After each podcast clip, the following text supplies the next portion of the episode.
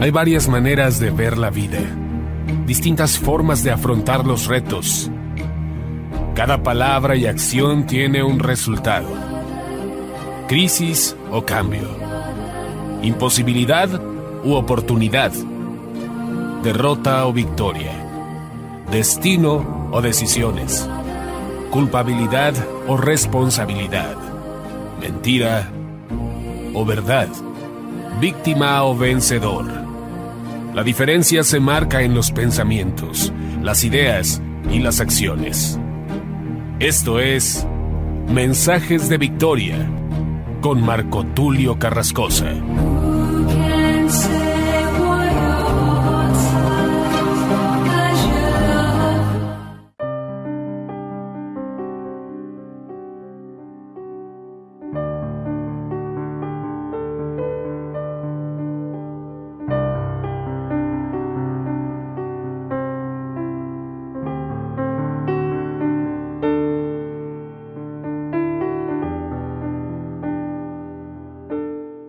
Bendiciones, amados hermanos y amigos, es un gran gusto poderles saludar nuevamente a través de la radio, a través de internet, a través de los diferentes medios de comunicación, los cuales aprovechamos con la idea de poder llegar hasta ustedes de una forma fácil, de una forma directa y tener de alguna manera un contacto con cada uno de ustedes a través de YouTube, a través de Facebook, a través de podcast Anchor, como es conocida esta plataforma, y también a través de las radios y a través de WhatsApp.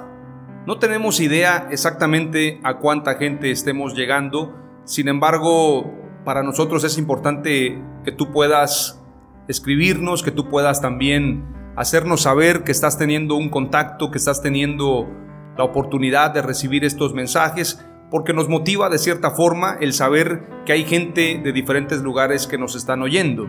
Tenemos el sueño de poder en algún momento traducir los mensajes a diferentes idiomas y poder enviar los mensajes a diferentes lugares, a diferentes continentes, con el único propósito de cumplir con la gran comisión de predicar el Evangelio a toda la creación, llevando el mensaje, haciendo discípulos, sin un enfoque personal, sin un enfoque denominacional, sin un enfoque de construir un movimiento que tenga un nombre personal o un nombre denominacional, sino todo con el propósito de exaltar al único que merece gloria y honra, a nuestro Señor Jesucristo.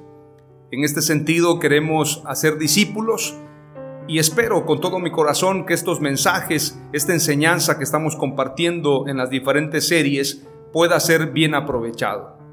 Te invito a que te suscribas a los diferentes canales en Facebook, estamos como Mensajes de Victoria y también a través de YouTube como Marco Tulio Carrascosa puedes suscribirte y una vez que te suscribas puedas tocar la campanita para que te lleguen las notificaciones y cuando los mensajes salgan a la plataforma, en este caso tengan su lanzamiento, tengan su estreno, puedas escucharlos. También te invito a que los compartas. Nosotros no vendemos el mensaje, nos hemos propuesto jamás cobrar un centavo por predicar la palabra de Dios, ni siquiera por capacitaciones, por escribir libros, por compartir la palabra en cualquiera de sus formas. Jamás vamos a cobrar un peso por cumplir con ese mandato de Dios.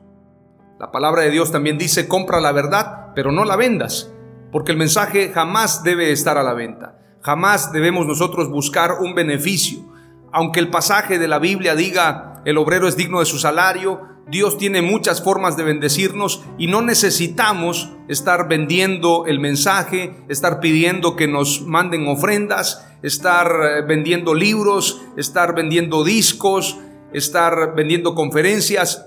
No tiene sentido, es una discordancia con la palabra de Dios cuando Jesús entregó su vida por nosotros, que tú y yo le pongamos precio al mensaje aunque sea una capacitación, un webinario o hablemos de un congreso, jamás debemos ponerle precio.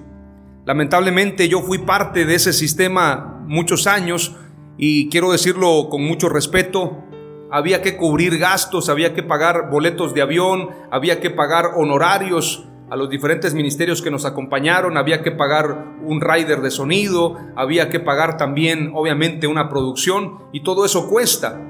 Pero yo tengo la autoridad moral de que jamás desde los 13 años que he predicado el Evangelio, porque mi primer mensaje lo compartí a esa edad, a los 13 años, desde ese tiempo jamás yo he cobrado un centavo por predicar la palabra de Dios. Y he predicado en muchos lugares. He tenido el honor de llevar el mensaje inclusive a otros países, no solamente en México. Entonces, el único propósito de predicar estos mensajes es cumplir con el mandato de nuestro Señor Jesucristo. Id y predicad el Evangelio a todas las naciones. Haced discípulos a todas las naciones. Ese es el propósito, ese es el enfoque. Y las tres formas en las que tú puedes ayudarme, primero es orando por nosotros, orando por mí, orando por el equipo que me acompaña para este trabajo que realizamos en el ministerio. Número dos, compartiendo los mensajes, compartiéndolos a todos. Está prohibido no compartirlo, es decir, tú debes compartirlo. Si te bendijo a ti, compárteselo a otro para que sea de bendición a mucha gente. Y dile también a esa gente que si le fue de bendición, lo compartan con más personas con la idea de que el mensaje pueda correr como un río.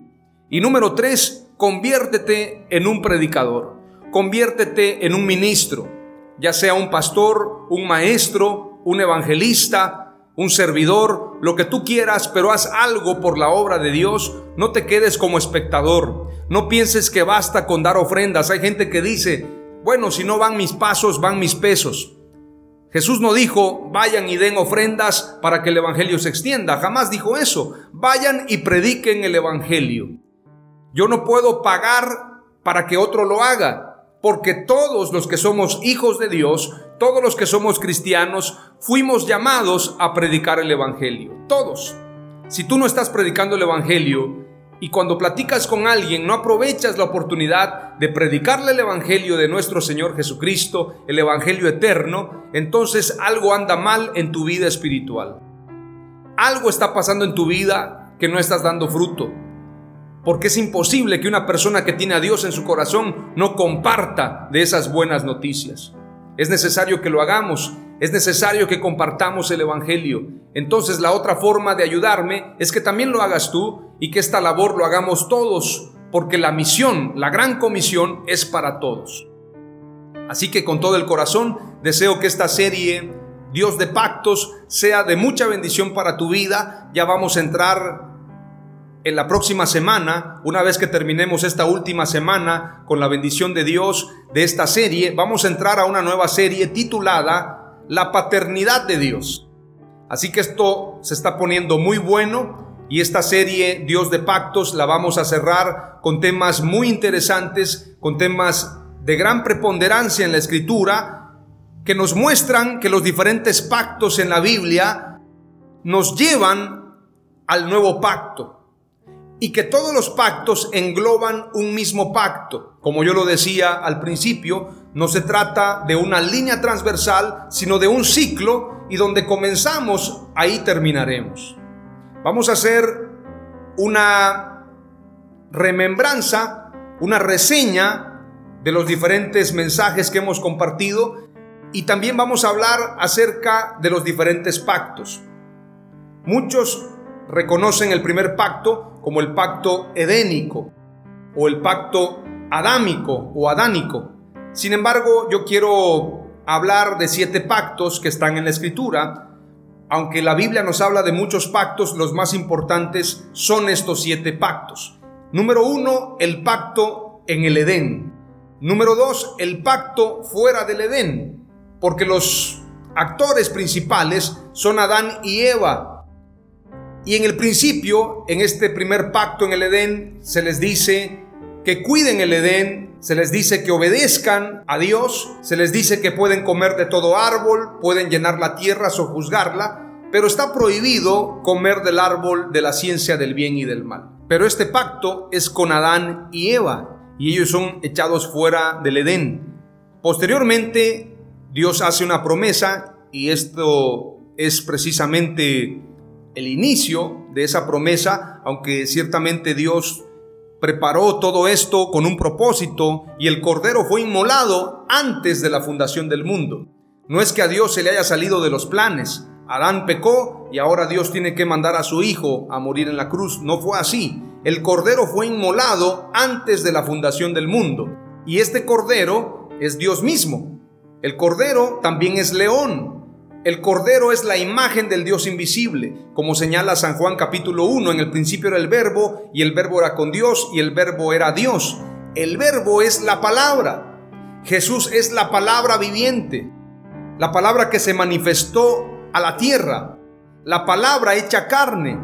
Jesús es el Dios hecho carne. El verbo se hizo carne y habitó entre nosotros. Y esto es muy importante decirlo porque cuando Jesús predicó el Evangelio, cuando él habló con los fariseos, con los maestros de la ley, con los escribas, ellos se preguntaban, ¿de dónde aprendió este la palabra si no vino a aprender aquí con nosotros? ¿Cómo es que sabe todo esto? Lo que ellos no entendían es que Jesús es el verbo hecho carne. Él no tuvo que ir a la escuela de los fariseos, de los saduceos, de los escribas, de las autoridades de aquella época, porque él tenía la palabra en su corazón, porque él es la palabra viviente. Entonces cuando Jesús estaba en la tierra, él conocía todas las cosas y conocía también los corazones de los hombres, porque él es la palabra hecha carne, el verbo de Dios, como dice también Apocalipsis, el rey de reyes y señor de señores. Él no tuvo que ir a aprender a ningún lugar, como muchos ilusos piensan que Jesús fue al Tíbet, que fue a China a aprender de ellos, de esos sabios, y luego fue a Israel. Eso es una grave ignorancia. Jesús no fue a aprender a ninguno de esos lugares porque Jesús es la palabra viviente, el verbo de Dios hecho carne. Entonces, la promesa de Génesis 3:15, tu simiente le aplastará la cabeza a la simiente de la serpiente, aunque ella te herirá en el calcañar, es la promesa del Mesías prometido. El Mesías que ha de aplastarle la cabeza a Satanás y ha de darnos a nosotros el reino. Ahora estas promesas son para la iglesia. Todas las cosas están bajo los pies de la iglesia. Nosotros somos la simiente precisamente del Cristo, del Mesías. Por lo tanto, como cuerpo de Jesús, como cuerpo del Mesías, como cuerpo de Cristo, tenemos la autoridad y todas las cosas están bajo nuestros pies. El problema es que no todos lo entienden. El problema es que no hemos entrado en esa dimensión de pensamiento y de palabras para poder tomar esas promesas. Y como dice la escritura, mientras el heredero es niño, en nada difiere del esclavo. Porque lamentablemente hay muchos que son niños espirituales y muchas veces nosotros no logramos dimensionar todas esas promesas de Dios, toda esa dimensión. Pero la misma promesa del inicio es la promesa de hoy de tomar la tierra, de llenarla del conocimiento de Dios, de establecer el reino de Dios en la tierra y reinar con Jesús el Mesías. Posteriormente al pacto fuera del Edén, donde se da esta promesa de que la simiente de la mujer aplastará la cabeza a la simiente de la serpiente, hablando de una victoria, se dan otros pactos, como el pacto también con Noé. Este es el tercer pacto, importante. Luego el pacto con Abraham, luego el pacto con Moisés, luego el pacto con David y por último el nuevo pacto con Jesús. Es ahí donde entendemos el propósito de todos los pactos establecer el reino de Dios en la tierra. Ese es el propósito principal. Fuimos creados para ser una generación de reyes y sacerdotes para Dios, reyes para reinar conforme al reino sempiterno de Dios y sacerdotes para ofrecer nuestra vida y ofrecer a Dios alabanza y adoración. Todo lo que hacemos tiene que ser para gloria y honra de su nombre. Este es el propósito por el cual fuimos creados. Toda la creación tiene que adorar a Dios. Todo lo que respira, alabe a Dios. Ese es el propósito principal. Entonces es ahí donde entendemos el propósito de todos los pactos. Y Génesis 49, hablándonos de esa promesa que se da precisamente con Abraham y posteriormente se da con Moisés, y posteriormente con David, etcétera, etcétera, es muy importante mencionar que Dios incluye a doce tribus. Pero en una tribu en especial, Dios se glorifica y declara que de esa tribu se ha de levantar el Mesías. Estoy hablando, como lo señala Apocalipsis, de la tribu de Judá. Apocalipsis 5:5 declara, el león de la tribu de Judá, la raíz de David, ha vencido para abrir el libro y sus siete sellos. Apocalipsis 22 también nos habla de la raíz de David. Dice Apocalipsis 22, 16. Yo Jesús he enviado mi ángel para daros testimonio de estas cosas en las iglesias. Yo soy la raíz y el linaje de David. La raíz nos habla del inicio, nos habla precisamente de esa pureza, la raíz y el linaje de David. Como yo lo comentaba en un mensaje anterior, antes de David es el Mesías, aunque David fue un prototipo de Mesías, y lo voy a compartir en estos últimos cinco mensajes de esta serie, las doce tribus se reúnen a David, reconociéndolo precisamente como un Mesías, como un rey, como un príncipe de Israel. Sin embargo, primero es el Mesías, el verdadero Mesías, Yeshua HaMashiach, desde antes de la fundación del mundo. Y cuando la escritura dice, yo soy la raíz y el linaje de David, la estrella resplandeciente de la mañana, nos está diciendo que Él proviene de esa raíz, pero Él es antes, porque Él es el inicio, todos provenimos de Yeshua HaMashiach.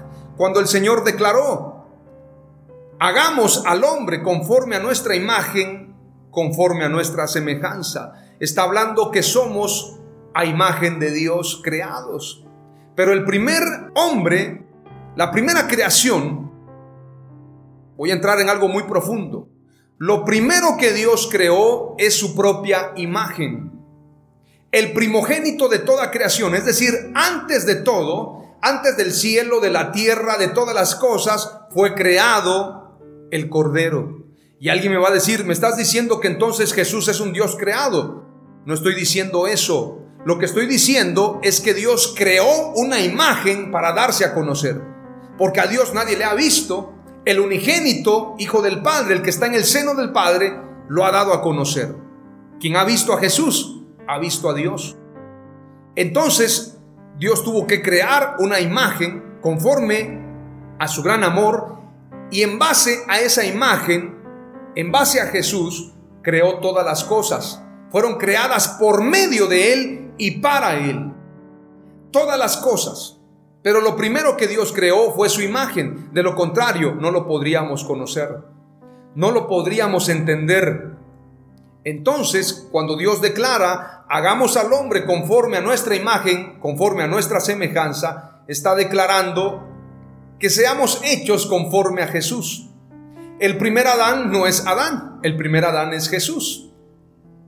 Porque primero es lo espiritual, y luego lo carnal. Y a manera de un ciclo, primero fue lo carnal en Adán y luego el postrer Adán que es espiritual. Por esto la escritura dice, y lo dice también en Apocalipsis 22, yo soy el alfa y la omega, el principio y el fin, el primero y el último. Bienaventurados los que lavan sus ropas para tener derecho al árbol de la vida y para entrar por las puertas en la ciudad. Qué interesante que ese árbol de la vida es Jesús también. Ese árbol de la vida, porque la vida es Jesús. Él es el camino y la verdad y la vida. Vamos a regresar a ese árbol de vida a través de Jesús. Porque a través de Adán fuimos echados fuera del Edén, pero ahora vamos a regresar a ese Edén para disfrutar de ese árbol de la vida. Entonces, de esa manera nos quedan claros los pactos y el propósito de todos los pactos, regresar al Edén y reinar con Jesús. Ahora veamos el cumplimiento de esta profecía, pero lo veamos desde el Antiguo Testamento. Todas las profecías, todos los pactos tienen que ver con Jesús. En nadie, en ninguna persona fuera de Jesús, es decir, solamente en Jesús se cumplen todas las profecías y todos los pactos. Fuera de él, en nadie, en absolutamente nadie. Por esto los judíos mesiánicos, la gran mayoría que eran judíos ortodoxos, se convirtieron al Evangelio, aceptaron a Jesús porque han visto que todas las promesas, todas las profecías, todos los cumplimientos se dan en Jesús, en nadie más. Entonces, las promesas, el Antiguo Testamento y el Nuevo Testamento tienen concordancia, no hay discordancia en ellos, todo concuerda a través de Jesús, el autor y consumador de la fe. Vayamos a lo que dice Génesis 49 y esta es la palabra profética para todas las tribus. Vamos a leer rápidamente. Le doy lectura a Génesis 49, verso 1 en adelante. Y llamó Jacob a sus hijos y dijo, juntaos y os declararé lo que os ha de acontecer en los días venideros. Juntaos y oíd, hijos de Jacob, y escuchad a vuestro padre Israel. Rubén, tú eres mi primogénito, mi fortaleza y el principio de mi vigor, principal en dignidad, principal en poder. Impetuoso como las aguas, no serás el principal, por cuanto subiste al lecho de tu padre. Entonces te envileciste subiendo a mi estrado. Se cuenta que tomó la esposa de Jacob. A esto se refiere este mensaje. Verso 5. Simeón y Leví son hermanos, armas de iniquidad. Sus armas en su consejo no entre mi alma. Armas de iniquidad son sus armas. Prácticamente la iniquidad era su mayor herramienta. En su consejo no entre mi alma, ni mi espíritu se junte en su compañía, porque en su furor mataron hombres y en su temeridad descarretaron toros. Maldito su furor que fue fiero y su ira que fue dura. Y los apartaré en Jacob y los esparciré en Israel. Verso 8. Judá, te alabarán tus hermanos, tu mano en la cerviz de tus enemigos. Los hijos de tu padre se inclinarán a ti. Cachorro de león, Judá, de la presa subiste, hijo mío. Se encorvó, se echó como león, así como león viejo ¿quién los despertará? No será quitado el cetro de Judá, ni el legislador de entre sus pies. Verso 11, y termino de leer el verso 12, que es muy profundo. Dice, hasta que venga Silo, y a él se congregarán los pueblos, atando a la vid su pollino y a la cepa el hijo de su asna. Lavó en el vino su vestido y en la sangre de uvas su manto sus ojos rojos del vino y sus dientes blancos de la leche. Nos está hablando del reino del Mesías. Nos está hablando esta profecía del león de la tribu de Judá. Judá, te alabarán tus hermanos. La alabanza es solamente para Dios. Sin embargo, a Judá se le dice, Judá, te alabarán tus hermanos. Esto nos habla de alabanza. Y la alabanza es solamente para Dios. Sin embargo, Aquí se declara proféticamente que Judá recibirá la alabanza de sus hermanos. Tu mano en la cerviz de tus enemigos. Es decir, la mano es la autoridad. Tu mano en la cerviz de tus enemigos. La cerviz es la frente, es la cabeza. Cuando la escritura dice duros de cerviz, son cabezas duras. Tiene que ver también con el cuello. La cerviz tiene que ver con el cuello, con la altivez, con la cabeza, duros de cerviz, de cuello enaltecido prácticamente. Es decir, nadie se puede levantar en contra del Mesías, como yo compartía en uno de los mensajes, que cuando venga el Cordero harán la guerra contra él, pero él los vencerá, porque él es rey de reyes y señor de señores. Los hijos de tu padre se inclinarán a ti, es decir, todas las tribus, Todas las tribus reconocerán a Judá. La promesa no fue dada a José, aunque José, el soñador, tuvo un sueño donde todas las tribus se inclinaban a él. La promesa se cumple en Judá. Cachorro de león, Judá, de la presa subiste, hijo mío. Se encorvó, se echó como león, es decir, vino a servir. Se encorvó, se hizo hombre y estando en condición de hombre, se humilló como siervo, se encorvó, se echó como león, así como león viejo, ¿quién lo despertará? Nos está hablando de la muerte y resurrección. Él es despertado. resucita. No será quitado el cetro de Judá. El reino del Mesías es sempiterno, ni el legislador de entre sus pies, porque la palabra de Dios con la que se legisla es eterna. Cielo y tierra pasará, pero su palabra no pasará. Hasta que venga Silo. Silo significa descanso. De esto voy a hablar en los próximos episodios. Silo significa descanso tiene que ver precisamente con ese descanso que nos da Jesús y tiene que ver también con autoridad, tiene que ver con un cetro de justicia. ¿Quién tiene ese reino de justicia? Nuestro Señor Jesús. Hasta que venga Silo y a Él se congregarán los pueblos. ¿Por qué? Porque Él es el deseado de las naciones. Todas las naciones vendrán a Él, se congregarán al Cordero, reyes y sacerdotes se congregarán a Él, los reyes se quitarán sus coronas y los reconocerán, hasta que venga Silo y a Él se congregarán los pueblos, atando a la vid su pollino y a la cepa el hijo de su asna. Esto nos habla de la entrada triunfal en Jerusalén, nos habla de su reino de humildad, es un pollino, no es un caballo, pero nos habla también de un reino, atando a la vid su pollino y a la cepa el hijo de su asna. Lavó en el vino su vestido, entregó su vida por nosotros. Él entregó su vida, su vestidura blanca, la lavó en vino. ¿Por qué? Porque entregó su vida. Esta es la sangre, la sangre que derramó en la cruz. El nuevo pacto tiene que ver con su sangre. Este es el nuevo pacto. Esto es lo que dice la Escritura cuando tomó la Santa Cena. Y este es el nuevo pacto que hago con ustedes. Así lo señala Lucas 22:20. De la misma manera tomó la copa después de haber cenado, diciendo, esta copa es el nuevo pacto en mi sangre, que es derramada por vosotros. En otra versión dice, asimismo también tomó y les dio el vaso después que hubo cenado, diciendo, este vaso o esta copa es el Nuevo Testamento, es el nuevo pacto en mi sangre que por vosotros se derrama. Ese pacto se cumplió con la vida entregada por Jesús. Esto es lo que enseña también el apóstol Pablo, que ningún pacto es ratificado, ningún testamento, mientras vive el testador, tiene que morir. Y por esto Jesús murió en la cruz para que ese pacto tuviera validez. Cuando Él muere, entonces se cumple ese pacto, Él entrega su vida y entonces nosotros estamos bajo el pacto de la gracia. Así lo declara Hebreos 9:17, porque el testamento con la muerte es confirmado, de otra manera no es válido, entre tanto que el testador vive. Tenía que morir para que se cumpliera ese pacto.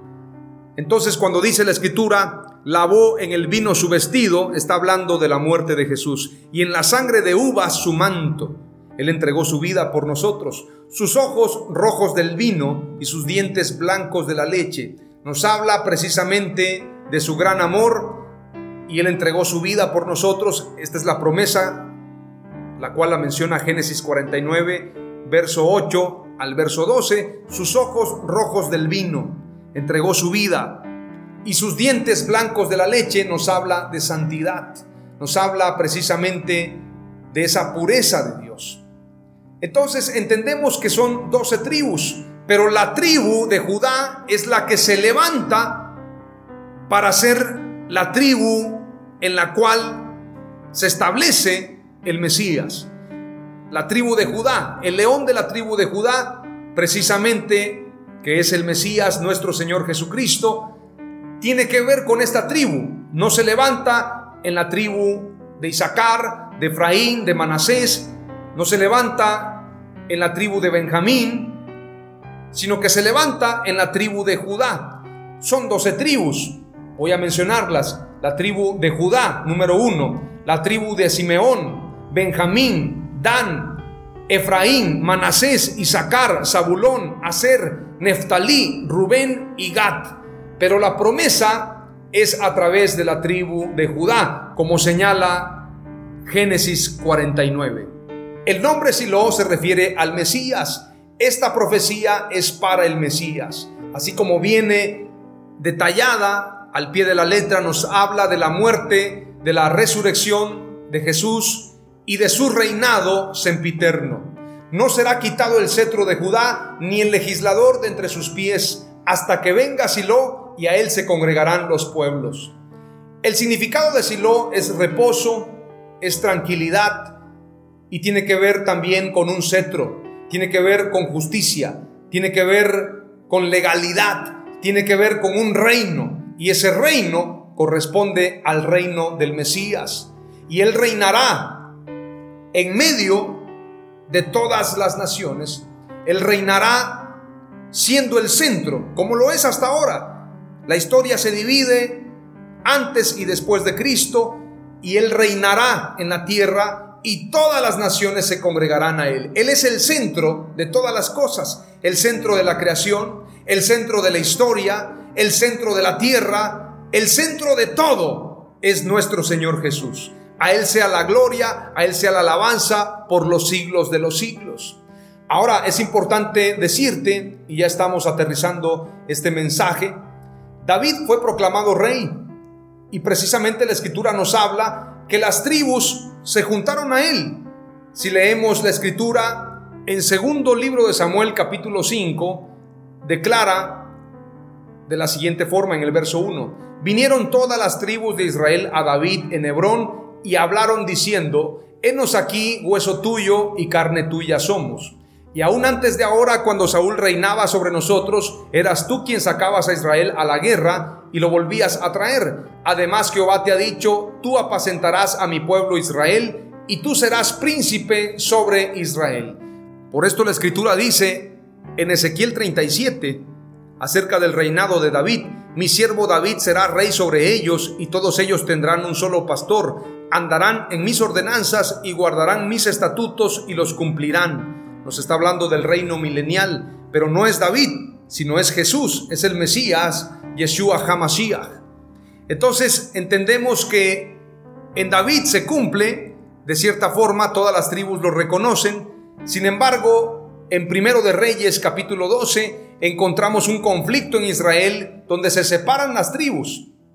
Roboam fue a Siquem porque todo Israel había venido a Siquem para hacerle rey, todas las tribus. Sin embargo, Veamos lo que sucedió. Y aconteció que cuando lo oyó Jeroboam, hijo de Nabat, que aún estaba en Egipto, a donde había huido de delante del rey Salomón, y habitaba en Egipto, enviaron a llamarle. Vino pues Jeroboam y toda la congregación de Israel, y hablaron a Roboam diciendo, Tu padre agravó nuestro yugo, mas ahora disminuye tú algo de la dura servidumbre de tu padre y del yugo pesado que puso sobre nosotros, y te serviremos. Todos recuerdan la respuesta, sin embargo, Voy a leer un poquito y dice, y él les dijo, idos y de aquí a tres días volved a mí.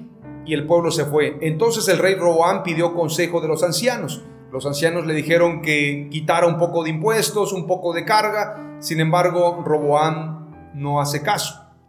Entonces Roboam toma la decisión de los jóvenes, pero él dejó el consejo de los ancianos que le habían dado y pidió consejo de los jóvenes que se habían criado con él y estaban delante de él. Y les dijo, ¿cómo aconsejáis vosotros que respondamos a este pueblo que me ha hablado diciendo, disminuya algo del yugo que tu padre puso sobre nosotros? Entonces los jóvenes que se habían criado con él le respondieron diciendo, así hablarás a este pueblo que te ha dicho estas palabras, tu padre agravó nuestro yugo, mas tú disminúyenos algo, así les hablarás el menor dedo de los míos es más grueso que los lomos de mi padre. Ahora pues mi padre os cargó de pesado yugo, mas yo añadiré a vuestro yugo, es decir, traería más carga. Mi padre os castigó con azotes, mas yo os castigaré con escorpiones. Al tercer día vino Jeroboam con todo el pueblo a Roboam, según el rey lo había mandado, diciendo, volved a mí al tercer día. Y el rey respondió al pueblo duramente, dejando el consejo que los ancianos le habían dado y les habló conforme al consejo de los jóvenes, diciendo, Mi padre agravó vuestro yugo, pero yo añadiré a vuestro yugo. Mi padre os castigó con azotes, mas yo os castigaré con escorpiones. Y no oyó el rey al pueblo, porque era designio de Jehová para confirmar la palabra que Jehová había hablado por medio de Ahías Silonita a Jeroboam, hijo de Nabat. Cuando todo el pueblo vio que el rey no les había oído, le respondió estas palabras diciendo, ¿qué parte tenemos nosotros con David? No tenemos heredad en el hijo de Isaí. Israel a tus tiendas. Provee ahora en tu casa, David. entonces Israel se fue a sus tiendas. Pero reinó Roboam sobre los hijos de Israel que moraban en las ciudades de Judá. Es ahí donde se da precisamente una división. Y el rey Roboam envió a Doram, que estaba sobre las tribus, pero lo apedreó todo Israel y murió. Entonces el rey Roboam se apresuró a subirse en un carro y huir a Jerusalén. Así se apartó Israel de la casa de David hasta hoy. Es ahí donde se da la dispersión de las tribus, lo que ahora se conoce como la dispersión, y se dice que diez tribus están perdidas. Esto es importante señalarlo. Y aconteció que oyendo todo Israel que Jeroboam había vuelto, enviaron a llamarle a la congregación y le hicieron rey sobre todo Israel, sin quedar tribu alguna que siguiese la casa de David, sino solo la tribu de Judá. Todas las demás tribus estaban dispersas, solamente la tribu de Judá estaba precisamente con Jeroboam. Y cuando Roboam vino a Jerusalén, reunió a toda la casa de Judá y a la tribu de Benjamín. 180 mil hombres guerreros escogidos con el fin de hacer guerra a la casa de Israel y hacer volver el reino a Roboam, hijo de Salomón. Prácticamente hubo un conflicto Israel y Judá en los días de Jeroboam II y Usías, esto está en el segundo de Reyes capítulo 14 y segundo de Crónicas 26. Encontramos precisamente que se da esa dispersión, esa división entre el reino de Israel y el reino de Judá. Jeremías 31, y con esto termino, nos habla de un nuevo pacto. Jeremías 31, verso 31 en adelante dice, He aquí que vienen días, dice Jehová, en los cuales haré un nuevo pacto con la casa de Israel y con la casa de Judá. No como el pacto que hice con sus padres el día que tomé su mano para sacarlos de la tierra de Egipto, porque ellos invalidaron mi pacto, aunque fui yo un marido para ellos, dice Jehová. Pero este es el pacto que haré con la casa de Israel después de aquellos días. Dice Jehová, daré mi ley en su mente y la escribiré en su corazón, y yo seré a ellos por Dios, y ellos me serán por pueblo. Y no enseñará más ninguno a su prójimo, ni ninguno a su hermano, diciendo, conoce a Jehová, porque todos me conocerán desde el más pequeño de ellos hasta el más grande, dice Jehová, porque perdonaré la maldad de ellos y no me acordaré más de su pecado. Ahora si leemos también lo que dice Oseas capítulo 1, verso 10 en adelante, dice, con todo será el número de los hijos de Israel, como la arena del mar, que no se puede medir ni contar. Y en el lugar en donde les fue dicho, vosotros no sois pueblo mío, les será dicho, sois hijos del Dios viviente. Y se congregarán los hijos de Judá y de Israel, y nombrarán un solo jefe, y subirán de la tierra, porque el día de Jezreel será grande. Qué interesante. Aquí nos habla que los dos reinos el reino de Judá y el reino de Israel se van a reconciliar y se van a unir. Muchos han llegado a la conclusión que nosotros, el pueblo gentil, provenimos de las tribus dispersas de Israel. Sin embargo, yo creo que todos provenimos de la tribu de Judá a través de Jesús. Es ahí donde tenemos la reconciliación. Ya no hay gentil, ya no hay judío, ya no hay diferencia porque Dios ha hecho un solo pueblo. Hoy te comparto cuatro palabras clave de este mensaje titulado El nuevo pacto. Número uno, Dios hará nuevo pacto con la casa de Israel y de Judá. Número dos, los padres de Israel invalidaron el pacto con Dios. Número tres, Dios es un esposo fiel que no incumple su pacto. Y número cuatro, el nuevo pacto es escrito en nuestro corazón.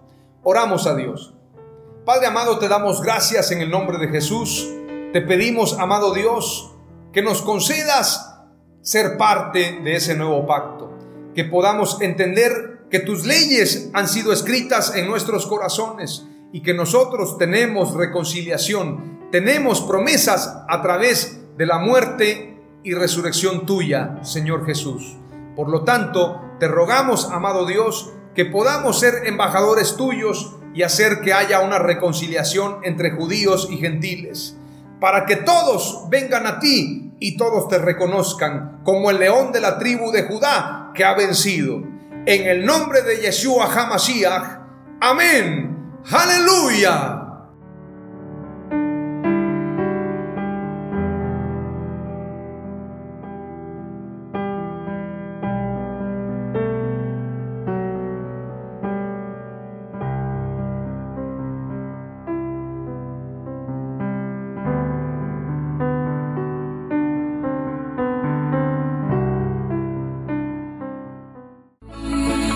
Fue Mensajes de Victoria con Marco Tulio Carrascosa. Gracias por escucharnos y seguirnos en nuestras redes sociales. Si deseas invitarnos a tu ciudad, escríbenos por inbox o al WhatsApp 961 66 882 99 961 66 882 99.